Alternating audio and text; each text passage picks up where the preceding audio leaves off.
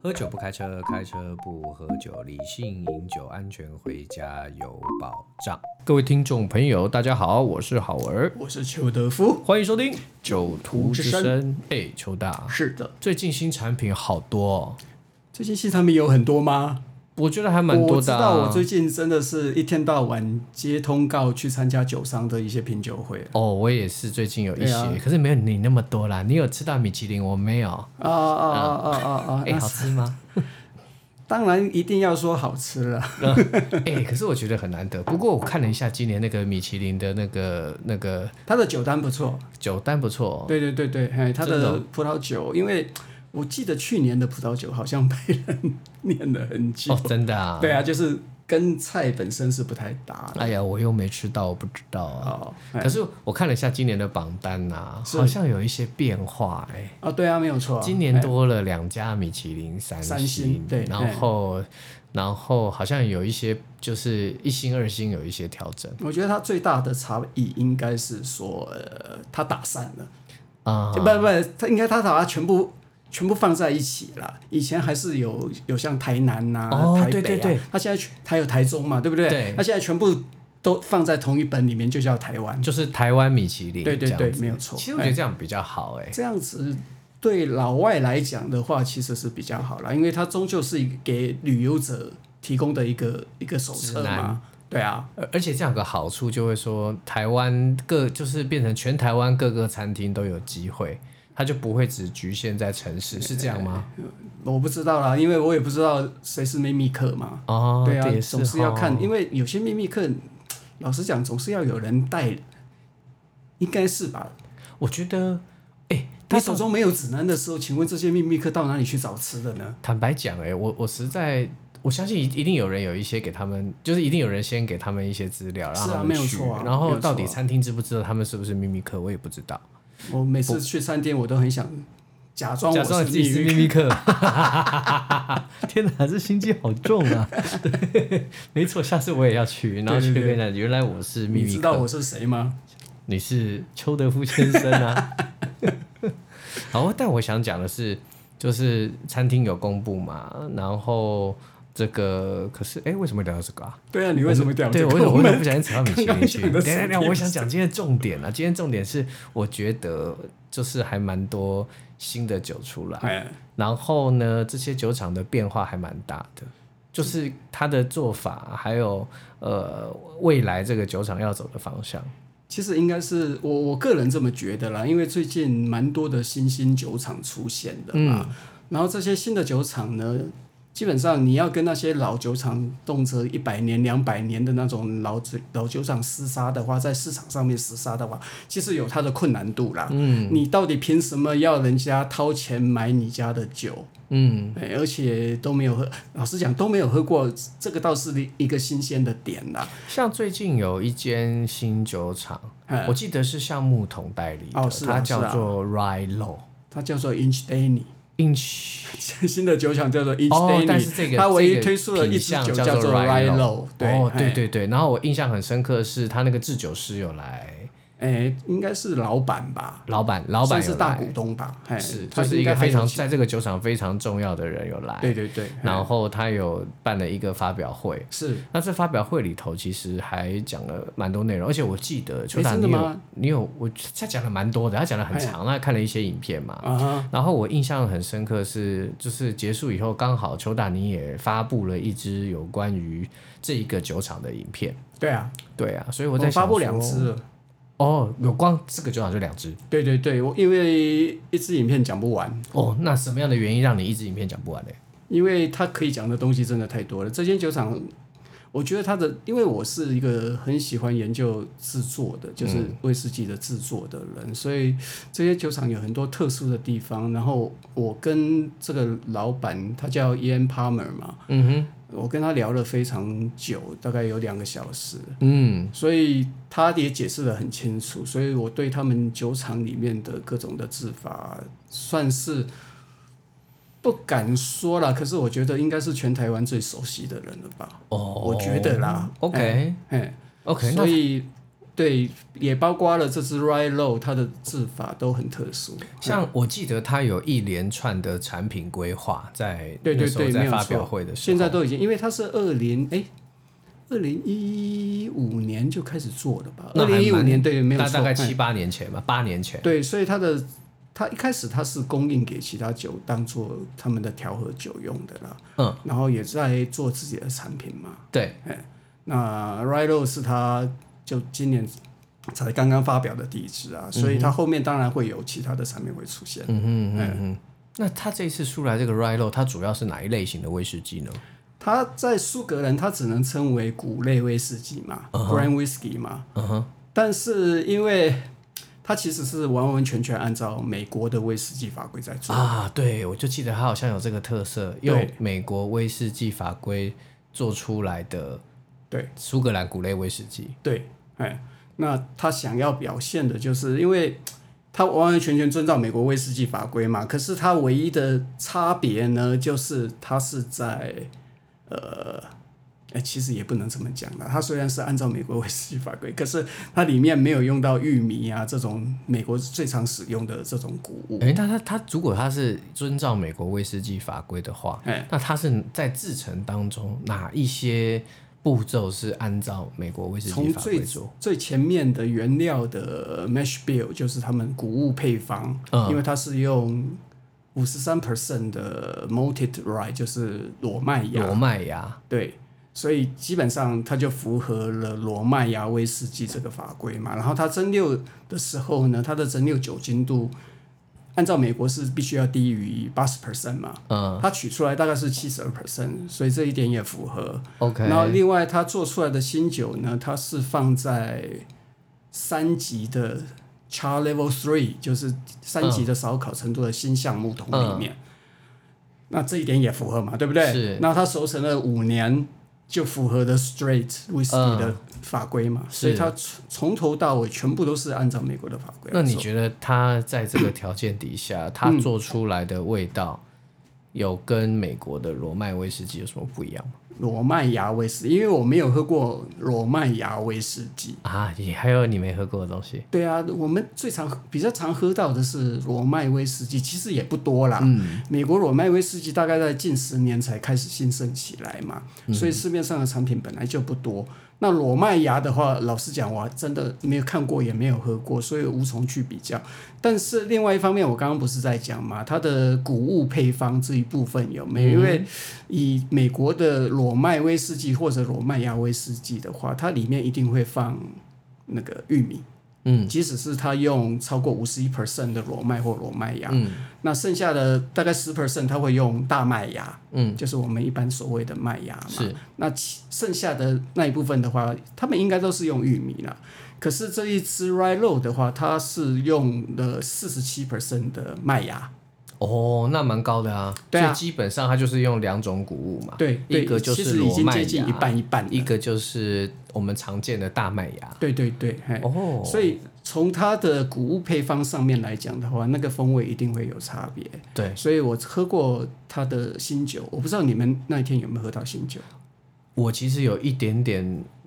不记得，好像有诶、好像有，是不是？好像有诶、但但我我现在有点没印因为象。我在喝他们的新酒的时候，我就觉得还蛮 multi 的，就是那种麦芽的风味，其实还蛮蛮明显的。我那个时候，我我我觉得为什么我也会想特别聊这个酒，哎，就是我记得在发表会的时候，我就喝了那支酒，啊哈，我一喝完之后，我就赶快把我袋子里面的介绍资料拿出来，哎，我就在看它一支多少钱，哦哦哦，因为哦我第一个我觉得它的包装也还蛮蛮漂亮的，哦，它瓶身瓶身做设得计很的漂我觉亮，得对，相当的哎有到特殊位，设计了，非常对哎好，而且它的当然瓶身结合了很多酒厂的元素嘛哎，对，然后第二个点就是，呃，它的风味有一点点出乎我意料之外的的好喝，哦哦哦哦哦。因为那我时觉候得它蛮多的那种花香料。老实说啊，我我我认为啦，如果一个喝惯苏威的人有没有，嗯，要转去喝美威的话，可能裸麦威士忌会比较容易亲近一点。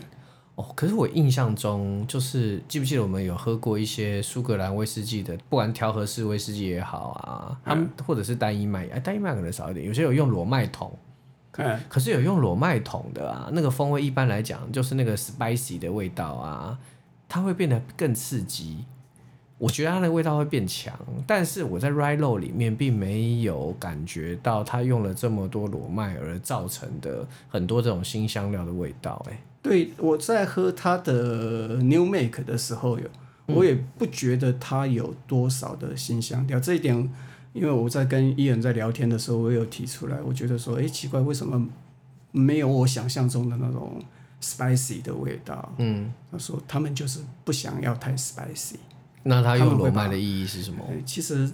其实他们的裸麦品种跟可能跟美国那边用的是不一样的。哦，对，所以其实美角还蛮多的。哎，是他有提到，譬如说，他很多人在知道他们要做裸麦的时候，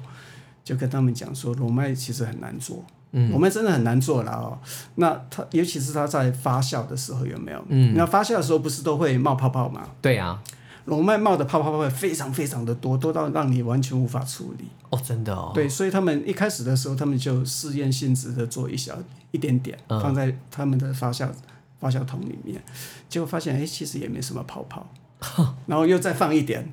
发现哎也都还好啊。结果嘞然，后最后面他去问他们那个农场，因为他们的农场就是 Five 那边法夫嗯那个地区的一些农夫嘛，嗯，去问他们农场农场主任跟他讲说，哎，这个是不同的裸麦品种。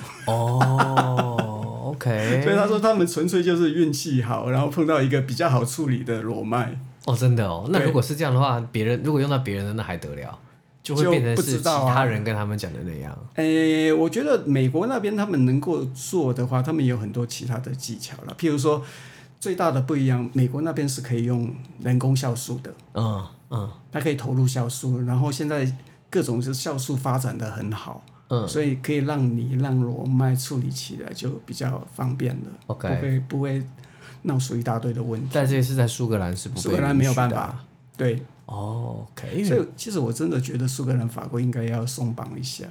其实我我那个时候听到他来就是整支酒的故事之后啊，我就发现到一个巧合，就是它是来自法夫镇。对，然后我记得在那一天的发表会上，他一直不断强调法夫镇。哦，是啊，没有错。我坦白说、哎，嘿我一开始的时候，我对法夫症还没有那么有感觉，其实法但是法夫燕症却一直在法强夫调镇，应该不是法夫镇吧？它它是一个地区嘛它。就是一个对，它就是一个法它是夫区啦。对啊，法夫区嘛，对不对？它是位在那个爱丁堡上面有一个半岛突出来对的。然后后来我就会忽就是讲讲讲讲讲讲讲到快结束的时候，我才忽然间脑筋里闪过就，哎啊，这不是跟威士忌在这个一四九四年的起源是同一个区域吗？ 我是觉得说哇，忽然间有个历史的连结，然后对这个哦酒的好奇心就一直不断的往上升。对啊，伊恩他很想，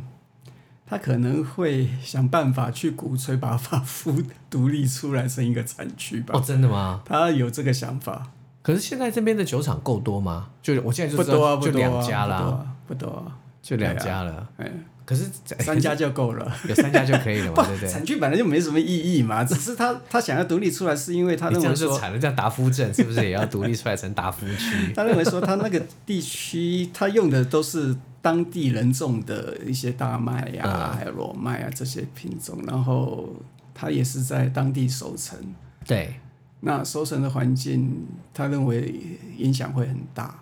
所以他认为应该要把法夫这个地区把它独立出来，因为它的、哦、OK，因为它的条件跟其他产区有很大的不同。对啊，其实这个你想想看，有多少大酒商，什么爱尔岛的那个酒商的酒，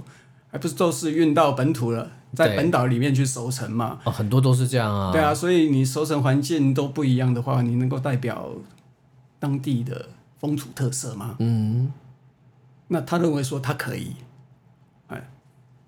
因为而其实你刚刚讲这个也是，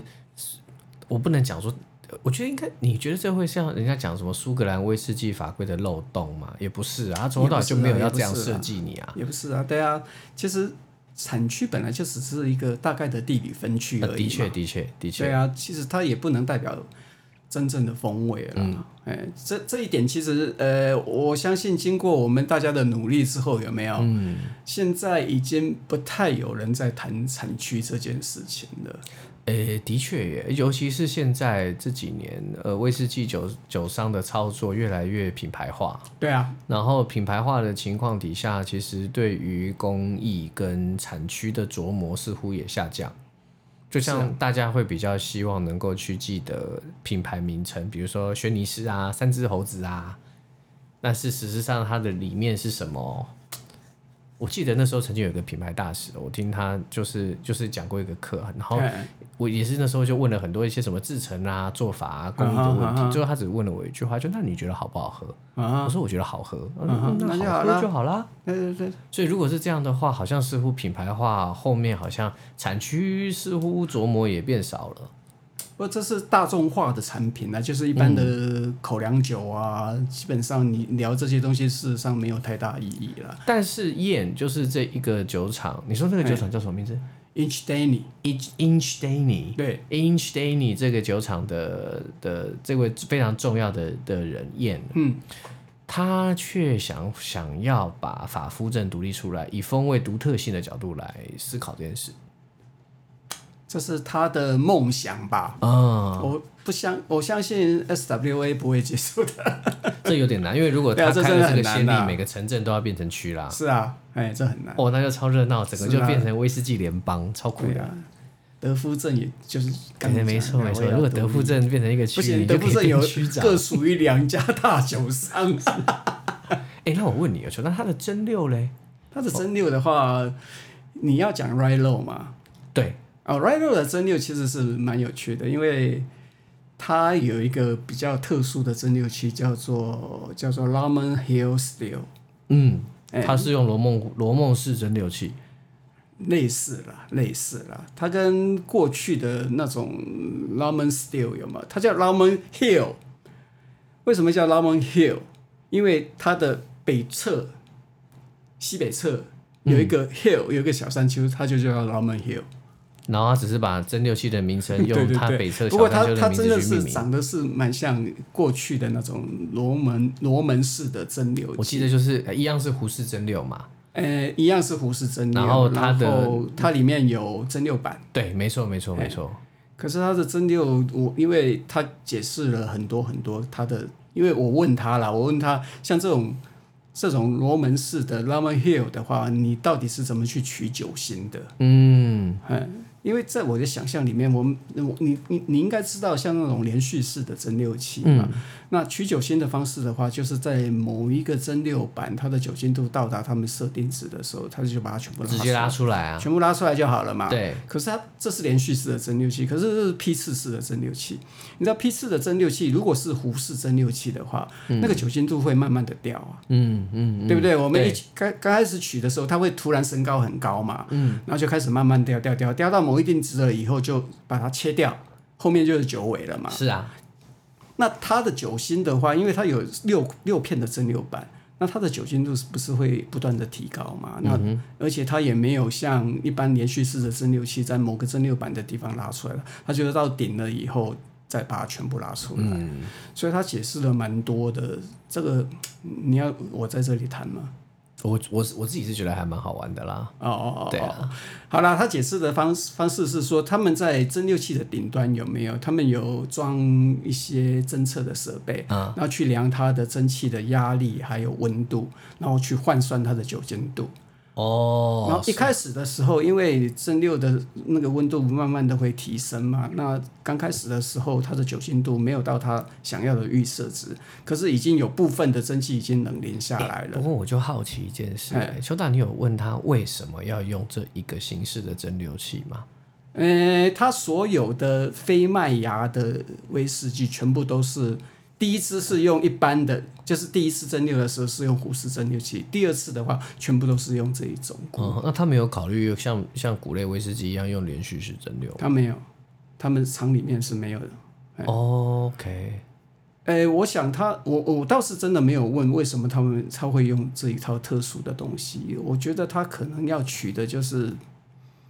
不一样的东西吧，哦，也许是吧。哎，这纯粹是他个人是，因为整整个酒厂是像这个蒸馏器也是他跟意大利的一间蒸馏厂的设备公司叫 Freely 跟他们共同设计出来的。所以它不是跟那个其他苏格兰的大部分酒厂一样用 full size 的，哎，第一支哎。第第一支我不知道，富士蒸馏器我不知道，不过第二支确实是跟意大利那边买的。那你自己觉得这个酒你喜欢吗？我觉得它有蛮多的一些我还蛮喜欢的一些花香调，嗯，然后从从品饮的角度来讲的话，我我个人事实上是还蛮喜欢的啦，嗯，家里还有一瓶，所哦以你家里还有一瓶慢慢喝，对。就它是它是一个喝起来其实也还蛮轻松的一支酒。其实我我觉得好玩，就是它它是明明就是用裸麦，可是它喝起来可以好轻松。对，然后呃，我记得那个林大师林一峰林大师说，他喝到这支酒的时候，让他想到含笑半步癫。啊？为什么？我怎么知道？啊他一定是那个唐伯虎点秋香看太多了吧？ 不是，那他要真的， 我我也有看那部片，但是我实在还不知道含笑半步癫是什么味道。含笑半步癫是毒药。但是有趣就是在风味的部分，风味的部分，我相信林大师的想法是，会让他喝了以后就觉得可以拈花微笑吧。所以啊，我就好奇耶，你看他这支酒才几年，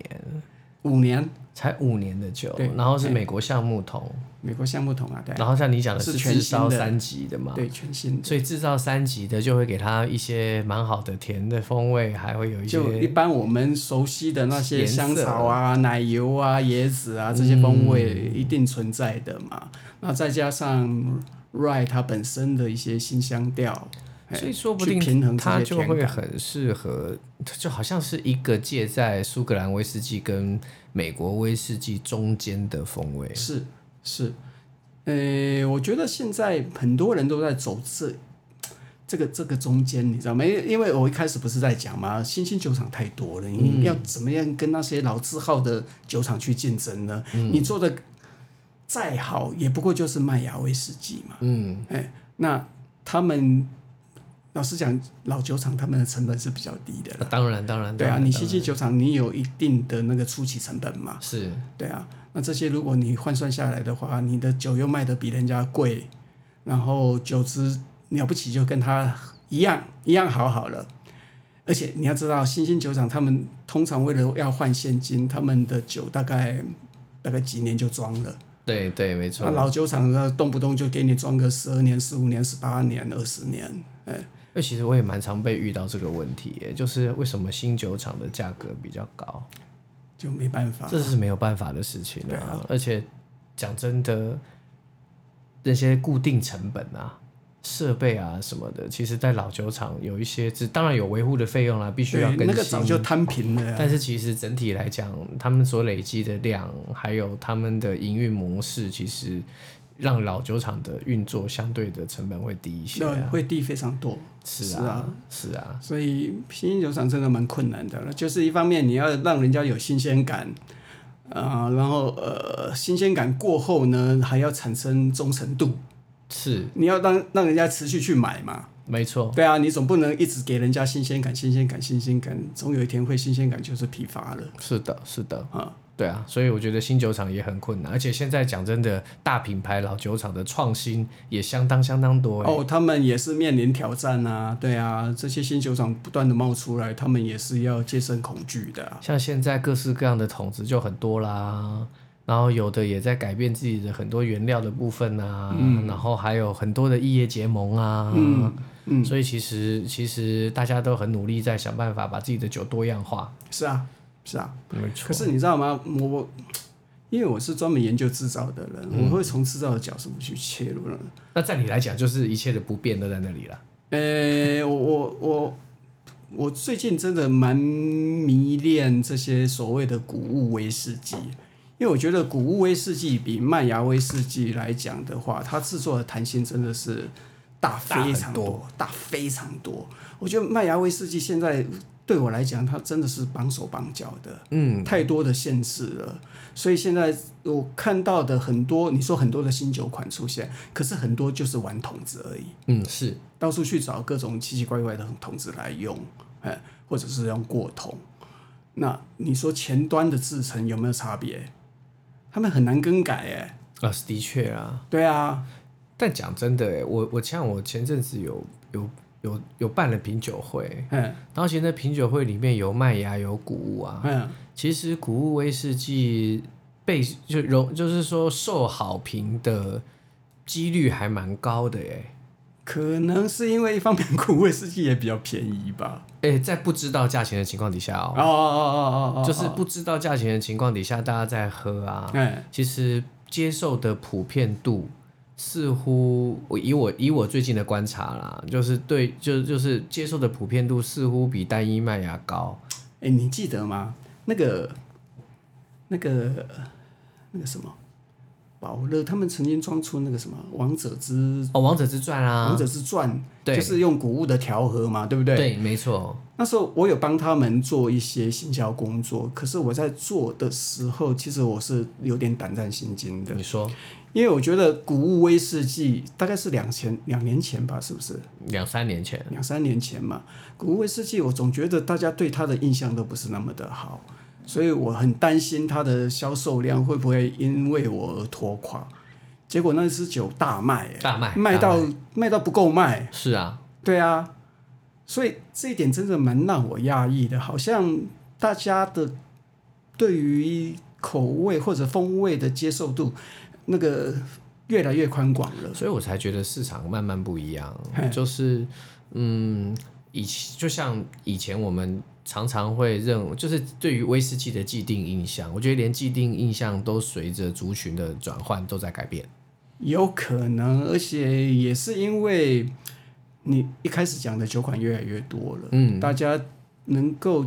喝到的不一样的东西也越来越多了。嗯但其实我也担心另外一件事情欸呢、你说喝到的，当然喝到的不一样的的酒厂会越来越多，对，可是呢，有一个蛮现实的事情就是。就是大家也同时会考量市场上可以接受的风味长什么样子，那那没办法，这是那就没办是法市的场事所以市就场会去变竞成争啊，对啊，会在哎同因为中市场求去淘异汰啊，同中求异，异中求同，当中去改变。就像其实 Rilo 我觉得好就好在他他的就是他不会拿美国威士忌的风味去对他产生既定影响，而且他做出不了会一个不产会生中间的东西。对，可是，可是我我当然我也可以说，它是一个呃，就是让风味做到可以市场接受的美国威士忌或苏格兰威士忌都好，呃苏格兰是本来就接受了啦，是啊就是的美国威士忌。嗯，可是呢，对于喝美味的人，会不会觉得他就失去了一些美味应该要有的？你知道，我这个是我接下来想要做的另外一个题目，因为前阵子我在喝那个金门酒厂做的那个统城啊统城金高金门高粱，对对，然后我其实这个跟上一次在古韵他们刚推出来他们那个高粱威士忌的时候，对我也有同样的疑问，就是你到底你的 TA 是谁？嗯，因为喝中式白酒的人跟喝威士忌的人基本上是两个不太一样的族群。喝威士忌的人也许会喝白酒，嗯，可是喝惯白酒的人通常不会去喝威士忌。那你现在做出一个跨在这中间的这个不一样的产品的时候，你到底要吸引的是哪一边的？我觉得他的目的是想，我有想过这件事、欸，哎，我觉得他的目的是为了想跨圈层。跨圈层当然是没有错啦，因为对啊，我我认识喝喝喝高粱的人哦，有一个小部分他们是完全不喝有颜色的烈酒，哎他们觉得那个东西不叫正宗，哎，因为他们就是想要喝那个纯粹的白色烈酒的强度跟它的风味哎。但是我认识喝中式烈酒的人，他嗯们对于这样的限制比较少。哦，他们会像像像他们会看到，就是说，哎、这个高粱哎、过了桶哎、好好玩哦，那我来喝喝看好了。哎哎，可是喝高粱的人过桶就会觉得，嗯， no no no，有一些人你不能不能讲全部啦，不能以偏概全，有些人就 no no 这过了头，那可能就不是我要的高粱味。其实这个也也是一样的，你图个新鲜之后，你要如何继续去吸引这些人继续去来购买、来喝你家的酒？嗯，这个其实是大家都要思考，就做酒的人必须要思考的部分了。是啊，对啊是啊，嗯，所以我就觉得好像已经不是只有新酒厂这个可以玩，新酒厂像也融合了不同种类威士忌的制成，像我们这次在 r i l o 里面看到哎的。对啊，就然后大你就家可以跨来看到跨去的啊你就。可以看到台湾这些，你看连不是威士忌的，好高粱酒厂也都在出这样的品相。古韵也有那个啊高粱威士忌啊，呃，不能这样讲啦，应该是说那个高粱，它不是这是高粱过桶，其实古韵那一支的话，你不能称它为我自己对啦，啊不能这样，我们不能这样叫啦，不能这样叫啦。不不，因为主要是因为它，它是把高粱再拿去蒸馏，蒸馏到接近中性酒精，然后再入桶。再入桶，对，对，它保留的高粱的风味并不多。但它也是那如果是这样来讲的话，它就是谷物威士忌了。台湾的定定义台湾的上威来士讲忌啊定义是蛮简单的，对啦，嗯它定义上来讲，啊呃，定义上来讲，它是威士忌。嗯，我觉得啦，依照我们的烟酒管理办法的话，嗯，哎，第五第第三条第五项， 它是它是威士忌。嗯，可是你说金高做的那个就没有办法归类。哦，它因为它是直接拿高粱去过桶，对那就不一样了。对它把熟成的方式做改变，对，那它也不能叫高粱，它也不能叫高粱，那它叫什么？它叫做其他蒸馏烈酒。其他蒸馏烈酒， 所以那个包装上面就是要写其他蒸馏烈酒，这还蛮那个。其实台湾的法规也应该要与时俱进，要改啦！我觉得变台。湾真的要改啦，那定义太模糊了啦，也太简单了。其实我觉得这个要改，像像像苏格兰，其实法规，苏格兰你说它保守嘛，是保守，可是其实他们也是会随着时代在做一些调苏格整。兰的法规是这样子啦，它反正没有写在法规上面的话，就由 SWA 来认定。是啊，哎，是啊，那挺台好湾玩没有这样，台湾的单位是什么？台湾啊，对啊，水管酒、哎、台湾烟酒，哎、我我们这些是在哪个条例里头啊？哎、讲真的，我还真不知道哎、就天烟哪酒管理办法啊。一样就是在烟酒管理办法里头。对啊，所以是哦跟烟酒烟绑在一起的。我只知道有那些条例，但是嘿我从来没有去注意这些条例是是管理机是关 under 在哪一个法里头。哦， OK，原来是这样哦哎，哦，那挺有趣的。对 所以反正你就看那个战国时代哈，会越来越激会啦烈会啦，因为对啊，现在反正大家各展神通嘛。对啊，国与国的边界也越来越模糊。嗯哦，我的天哪、嗯，所以没有啦，这个我觉得这是因为资讯开通之下，一定会是这样子的情况。嗯嗯嗯嗯，对，反正没事，各位你们慢慢期待，我也很期待。就是我们再来还有什么特殊的，不管是威士忌也好，或或者是任何各式各样的烈酒会出现。嗯，对啊。好所以我们这期节目很快到这边，想要喝喝看 r i l o 嗯，走进去橡木桶，看有没有办法可以买一点或喝到一些。好，我们这期酒都之声就到这边，我是 Howard，我是邱德富，我们下次见，拜拜拜